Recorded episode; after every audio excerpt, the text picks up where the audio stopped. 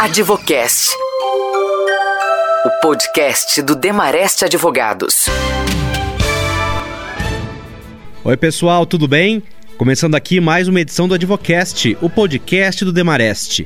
Neste episódio, vamos falar sobre a lei do superendividamento, que entrou em vigor em julho deste ano e modifica a relação entre os consumidores e credores, possibilitando a repactuação de dívidas e garantindo que o consumidor mantenha um mínimo de renda para sua sobrevivência. Advocast, o podcast do Demarest Advogados.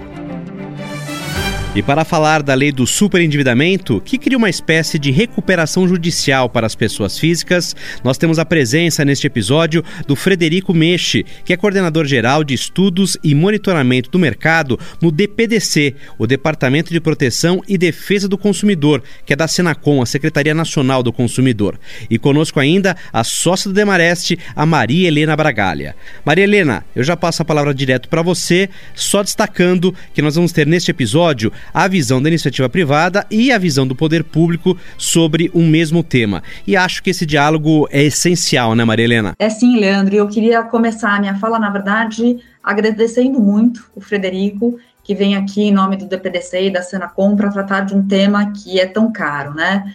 É, eu, eu tenho, já sou da velha guarda, tenho relacionamento com a Senacom antes mesmo dela existir, né, com o time, e o que eu vejo é uma abertura bastante positiva é, do órgão, no sentido de viabilizar esse tipo de diálogo, é, e a presença do Frederico, eu acho que ilustra bem esse momento atual da secretaria, né? A gente sabe que, que existe é, o interesse privado, existe o interesse público, e caminhar lado a lado, encontrando inclusive um caminho do meio, é, é a forma mais prudente de dialogar e de resolver situações é, como essa que a, a, norma traz e cria.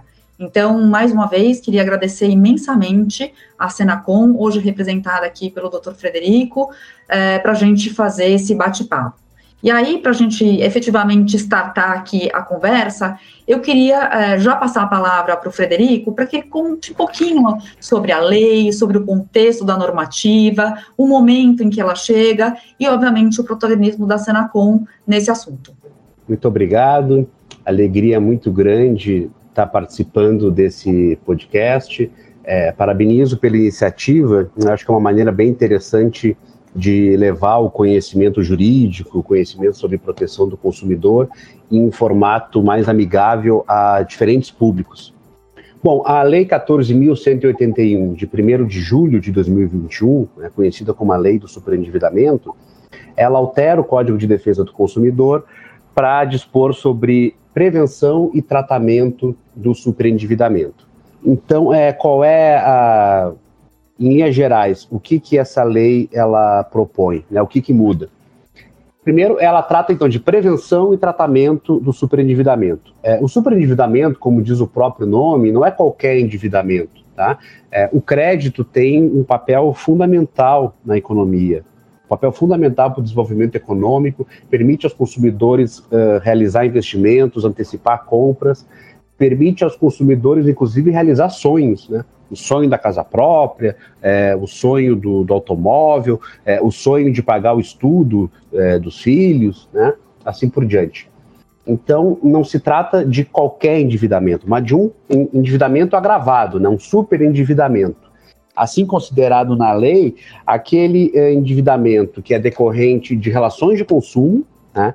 É, é, estamos falando de um consumidor pessoa natural, um consumidor de boa fé, ou seja, não é, não é um consumidor de má fé que já contrai a dívida uh, sabendo que não poderá pagá-la e, portanto, já querendo, né, pensando em renegociá-la.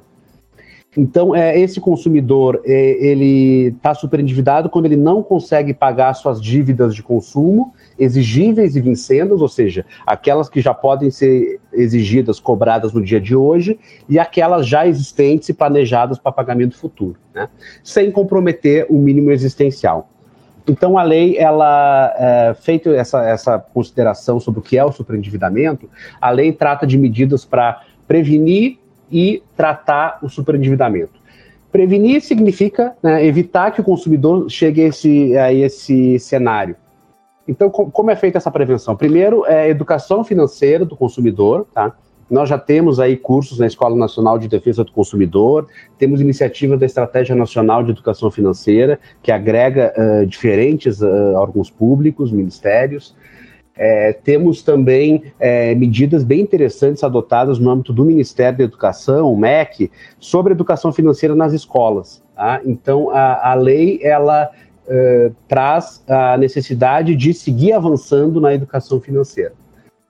Outro ponto para prevenção é a oferta de crédito. Tá? Então, na oferta de crédito, será importante uma adequação de como isso vem sendo feito. É, o crédito ele deve ser é, ofertado e contratado é, com informações adequadas aos consumidores, né? informações que sejam uh, prestadas de modo que o consumidor tenha mais fácil compreensão sobre elas trata uh, de medidas de análise de, de, crédito, análise de risco, ou seja, analisar em algo que as instituições financeiras já fazem e é preciso ser aperfeiçoado, analisar qual é a condição do consumidor para fazer o pagamento dessa dívida. É, temos também a necessidade de ofertar produtos uh, que estejam em conformidade com a demanda do consumidor, né? Ou seja, realmente considerando o que o consumidor precisa no momento, ofertar o crédito mais adequado, considerando os produtos disponíveis. E temos também regras aí específicas à publicidade, tá? ou seja, uh, como a publicidade deve ser feita sobre a oferta de crédito. Eu queria ouvir agora a Maria Helena. É, a gente teve esse breve resumo do que, dos principais pontos é, da lei. Maria Helena, qual é a visão que é, você tem, o próprio escritório, né, a, visão que a iniciativa privada tem dessa lei? Inclusive é, nessa questão que o, o, Frederico mencionou, na tentativa sempre se, de, de, de se buscar a mediação, a conciliação, né, seguindo essa tendência. Leandro e Federico, eu sempre brinco com o meu time aqui, né? Que toda vez que eu estou diante de um assunto novo, ou até mesmo de uma nova normativa, eu gosto de praticar o ceticismo, né? E, e, e só para deixar claro aqui, é, o ceticismo que eu estou falando não é aquele etimológico, né? Ah, não acredita, está é, tá descrente, tenho dúvida, mas o filosófico, ou seja, a, a nossa atividade intelectual de dúvida em relação ao, ao tema. E o desconfio, né, é, olhando essa lei, é, é, que, na verdade, ela é um, um grande roadmap, vamos dizer assim, para que os fornecedores de crédito possam prestar um serviço melhor, é, proteger o consumidor, e aí é uma prática extremamente alinhada que a gente está falando hoje de SG, né, e de se autoprotegerem também. Outra coisa que eu, que eu acho interessante é que a base da normativa, que é o crédito responsável, lato senso, né, e o protagonismo do próprio fornecedor de crédito, é, são os princípios consumeristas que estão incluídos nessa norma, né, o que é em especial o da informação, da dignidade da pessoa humana, da proteção dos seus interesses econômicos e melhoria da sua qualidade de vida, dentre outros. Então, eu acho que a primeira coisa que a gente precisa é, é contextualizar aqui, que a lei, embora seja nova, na verdade, ela facilita a vida é, do fornecedor de crédito, porque, no fundo, é, é, ela dá mecanismos e, e, e, e dá sugestões é, na hora de você ofertar esse crédito, né? E não foge em absolutamente daquilo que já está no Código de Defesa do Consumidor, né? Então, tem muita coisa já conhecida, obviamente com uma nova linguagem e até um detalhamento.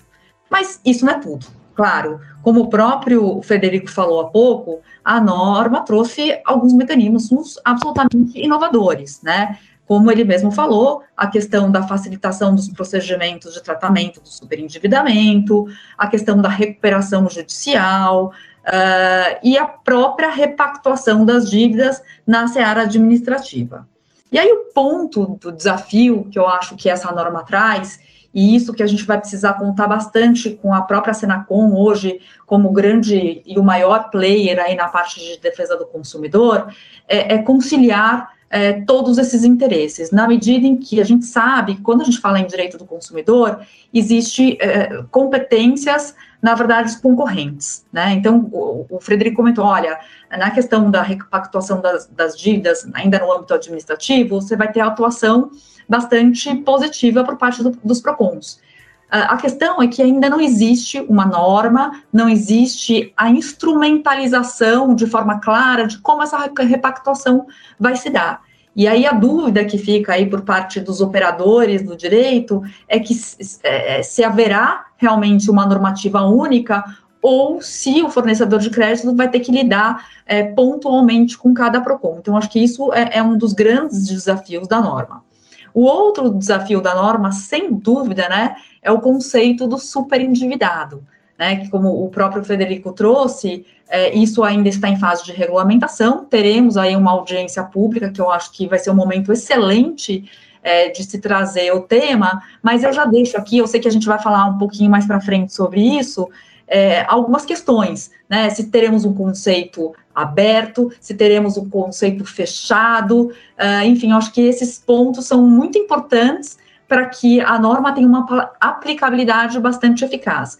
Então, assim, é, é, resumidamente, de um lado eu vejo muita coisa que, na verdade, foi é, é, é, é, colocada dentro de, um, de, uma norma, mas que coisas que já existiam, e na verdade uma facilitação, um entendimento do tema, né? E, obviamente, coisas inovadoras, e que a gente vai ter o desafio da aplicação prática desses mecanismos inovadores. Quer comentar, Frederico? Não, é considerações muito importantes da doutora Maria Helena. Né? É, é uma lei nova, né? É uma, e é uma lei, ao mesmo tempo, ela é nova e já está em vigência. Né? Ela teve vigência imediata, foi essa aí a, a decisão uh, do, do, do, legislador. Então, nós temos alguns desafios importantes. Né? É, quais serão aí os próximos passos? Né? É, primeiro, essa questão da oferta de crédito responsável. Né? É, nesse ponto, a, a, lei trouxe aí uma série de, de, de obrigações para os fornecedores de crédito. É, por exemplo, que informações devem ser prestadas, né? Só para dar um exemplo, custo efetivo total, taxa efetiva de juros, né? É, montante das prestações, enfim. É, a ideia, né, quando você regula, é sempre o quê? Privilegiar o bom fornecedor, né? É você impedir que ele tenha que concorrer com maus fornecedores. Ou seja, você nivela, né, você nivela o campo de jogo. Né? Então, todos os fornecedores de crédito uh, passarão a ter obrigações, e nesse ponto aqui há obrigações muito claras. Né? A gente sabe que o Código de Defesa do Consumidor, e aí acredito que foi uma sabedoria dos seus formuladores, foi elaborado, sancionado em 1990. Né? Estamos, então, ele fez 31 anos. É, e muitos são os projetos de lei que buscam alterar o Código de Defesa do Consumidor. Né? Mas se a gente olha a lei, a gente vê que poucos projetos de leis de projetos de lei, perdão, foram necessários, né? Não foram muitas as alterações do Código de Defesa do Consumidor. É, um dos pontos para isso, é, dois pontos eu diria. Primeiro, é uma lei que se popularizou, né? O, o, cidadão médio sabe que tem direito, que há direitos do consumidor a serem respeitados, o direito à informação, a ter acesso ao documento, à publicidade, né? O, o, das práticas abusivas, enfim. E outro ponto que eu acho importante é justamente com a defesa do consumidor, ele traz muitas normas mais abertas, né? Que faz, e, e também ele deixa um espaço para normativos uh, infralegais. Né? Então, com isso, fica mais fácil aí a sua atualização. É, então, agora, né, nas obrigações referentes à oferta de crédito, há, há regras mais uh, bem detalhadas, né, do que, que deve ser feito, o que, que não pode ser feito, e eu acredito que, que isso vai facilitar o, o fornecedor de crédito, né. É, mas, de todo modo, é um desafio você adequar a oferta de crédito à nova lei. Outro desafio é esse da, da, da, do, da conceituação de mínimo existencial, né, que foi o, o Congresso Nacional permit, uh, uh, preferiu deixar a cargo da regulamentação do Poder Executivo Federal. E já há discussões, eu falei dessa audiência pública. É, a ideia em si, é, eu acho que não, não há muitas dúvidas, ou seja, o consumidor precisa ter o mínimo para sua subsistência, né?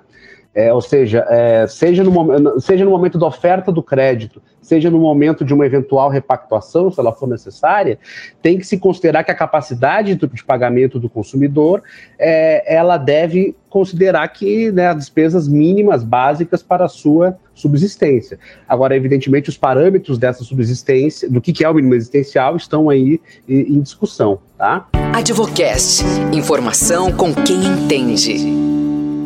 Deixa eu aproveitar esse ponto que você colocou, Frederico, do mínimo existencial, para ouvir também é, a Maria Helena. É, que análise você faz é, da, da busca por esse conceito, Maria Helena? Dessa ideia de, de um valor mínimo de renda, né? Que fique disponível para a pessoa utilizar nas despesas essenciais. Esse é um ponto bem sensível, né? Pelo que nós estamos percebendo aqui. Eu tenho uma questão que eu reputo é, muito sensível, né? Porque a hora que se estabeleceu o conceito é, do, do, mínimo existencial, é, estabelecido está. É, mas é, o que eu vejo de mais importante é, é, como é que a gente vai provar isso, como é que vai ser feita essa prova. Né? É, a gente sabe, obviamente, que tem uma grande parte da população que toma o crédito e que são esses superendividados que vivem muitas vezes uma situação de informalidade, onde nem sempre os dados objetivos e concretos a respeito de sua situação podem ser encontrados. Então, uh, e a gente sabe também que um, um, dos pontos bases do Código de Defesa do Consumidor é facilitar a defesa do consumidor, né, por meio da inversão do ônus da prova. Então, é, é, para esse lado aqui do privado, é tão mais importante do que conceituar é, o que é o superendividado é a prova desse superendividamento. E aí, nesse ponto, eu acho que, é, a, a, volto mais uma vez, a Senacom ela vai ter um papel extremamente importante é, de conciliar né, é, esses pontos da normativa, e eu queria ouvir um pouco do Dr. Frederico a esse respeito, para ver se esse assunto, de alguma maneira, já está sendo tratado, se já tem alguma discussão em relação a essa questão de como se, se demonstrar a situação de superendividamento. Sim, muito interessante a pergunta. Bom, a, a, concessão de crédito, né, quando, quando, é, assim como os legisladores tiveram isso em mente e, e os regulamentadores, por assim dizer, também precisam ter isso em mente, é, você está falando do, sempre haverá consumidores, não? ou seja, o caso individual, seja o consumidor que está negociando crédito com a instituição financeira ou com outro ofertante de crédito, né? Seja o consumidor quando está repactuando, né? Uh, ou seja, quando ele já seja, ou seja, você tem que prevenir o superendividamento, né, ao conceder o crédito e depois tratá-lo quando ele já existe. Então você sempre vai estar tá falando de uma situação individual de, de um consumidor que ele vai ter a sua renda, é, vai ter a sua família, né? É, temos também o desafio aí, desse, né, moramos nesse país de dimensões continentais, com grandes diferenças e mesmo desigualdades regionais, tá? Diferença de custo de vida, inclusive. É, o custo de vida é, num grande centro, como São Paulo, é muito diferente do custo de vida numa pequena cidade, no interior do Rio Grande do Sul, por exemplo. Né? Eu sou do Rio Grande do Sul, por isso eu dou um exemplo. É, então é um desafio, sem dúvida. É, quando o, você está falando de um trabalhador assalariado, é mais simples, né? Você ter acesso aí a informações sobre a sua renda. É, e quando é, agora, quando você está falando de trabalhadores informais, tá? É, aí realmente é mais difícil. Aí você vai precisar ter é, elementos, verificar quais são os elementos existentes, tá? É, essa lei também é importante lembrar que ela muito antes dela surgir, evidentemente, assim, o direito, surgiu o problema né, dos consumidores superendividados.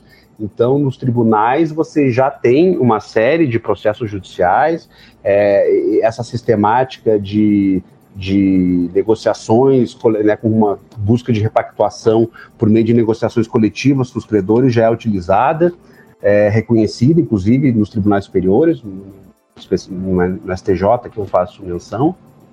Então você já tem toda uma expertise eh, do Poder Judiciário, uh, uh, falando aqui do tratamento, claro, uh, do Poder Judiciário e mesmo dos PROCONs, para fazer essa identificação né, do, de qual é a renda do consumidor. Tá? É, e aí vai, inclusive, por questões do consumidor declarar, né? Bom, é isso aqui, eu ganho tanto, eu preciso de tanto, né?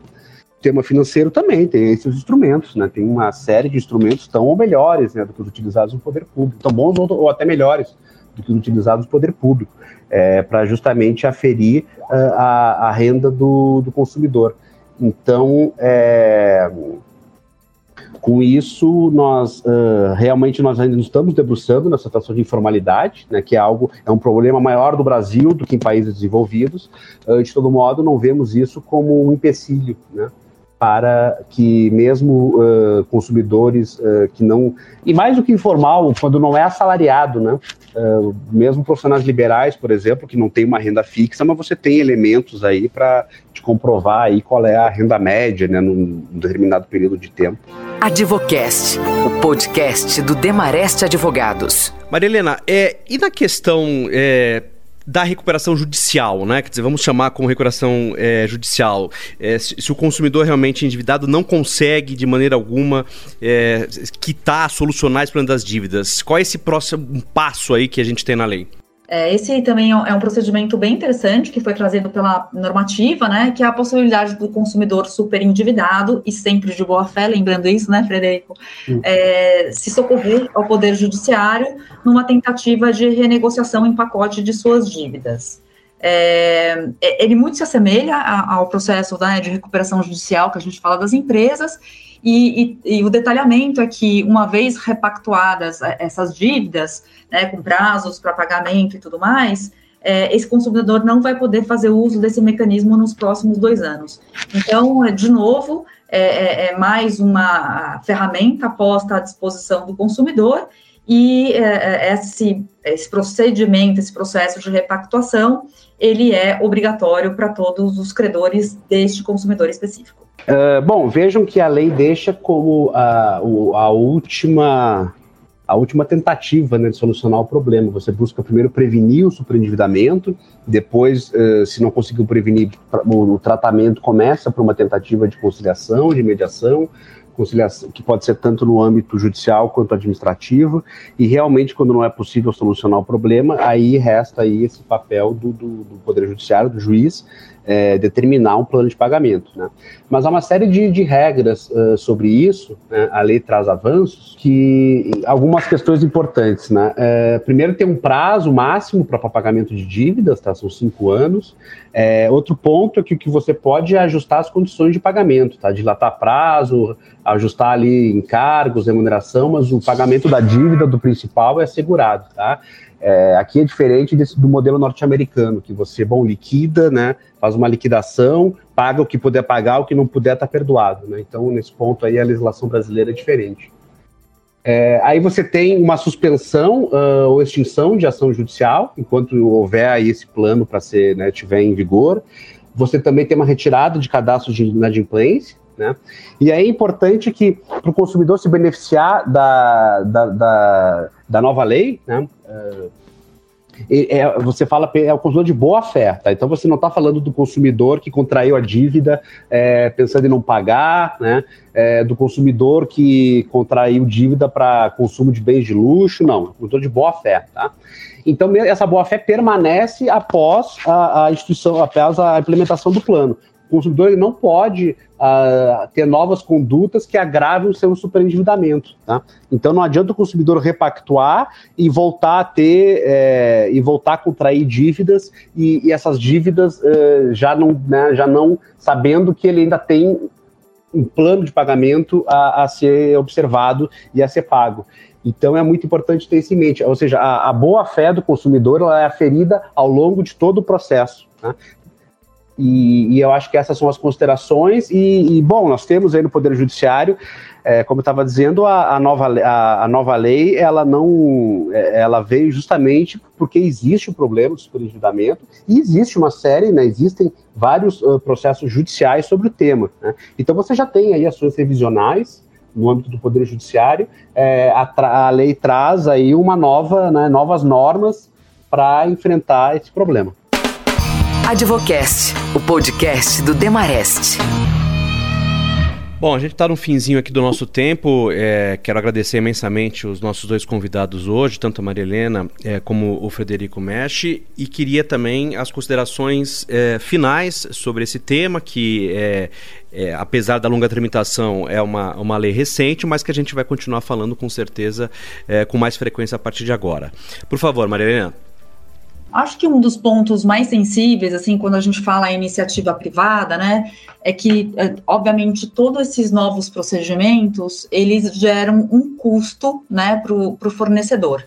Então, a importância da gente instrumentalizar esses procedimentos de uma maneira mais equânime de modo a evitar insegurança jurídica, eu acho que ela é essencial, né? E aí eu estou trazendo esse ponto é, para o doutor Frederico, na medida em que a análise do custo-benefício da concessão do crédito vai passar por isso. Então, é, de novo, eu acho que a lei veio em, em bom momento. Acho que a lei, novamente, ela traz instrumentos bastante eficientes. Acho que para aquele fornecedor de crédito que é consciente, é, que é correto, que está alinhado, e eu não vou deixar de falar as práticas do ESG, porque eu desconfio que, inclusive, a lei do superendividamento é uma lei é, já alinhada ao tempo do ESG, porque traz o fornecedor numa, numa postura de protagonismo, de responsabilidade, né? É, mas, por outro lado, tem essa questão do custo envolvido em todos esses procedimentos. E quando os procedimentos não são é, é, é uniformizados, isso vai gerar um custo adicional que pode impactar na concessão do crédito. Então, acho extremamente importante e salutar a visão é, é, do ente público sobre essas dificuldades do setor privado, né? Para a gente poder sempre acomodar. E, mais uma vez, dizer que esse diálogo é, é essencial. Agradecer é, o doutor Federico e a Senacom por terem topado é, essa conversa, porque eu tenho certeza que, da minha parte, eu saio engrandecida com conceitos, com ideias, e eu tenho certeza que a Senacom é, também. Agora você, Frederico, por favor, as suas considerações e muito obrigado pela sua participação aqui no Advocast. Muito obrigado pelo convite, uh, doutora Maria Helena, Leandro. Bom, estamos aí agora, né? A nova, nova lei foi aprovada, agora o desafio é implementá-la. Né? É, então, o, o, desafio em todos os.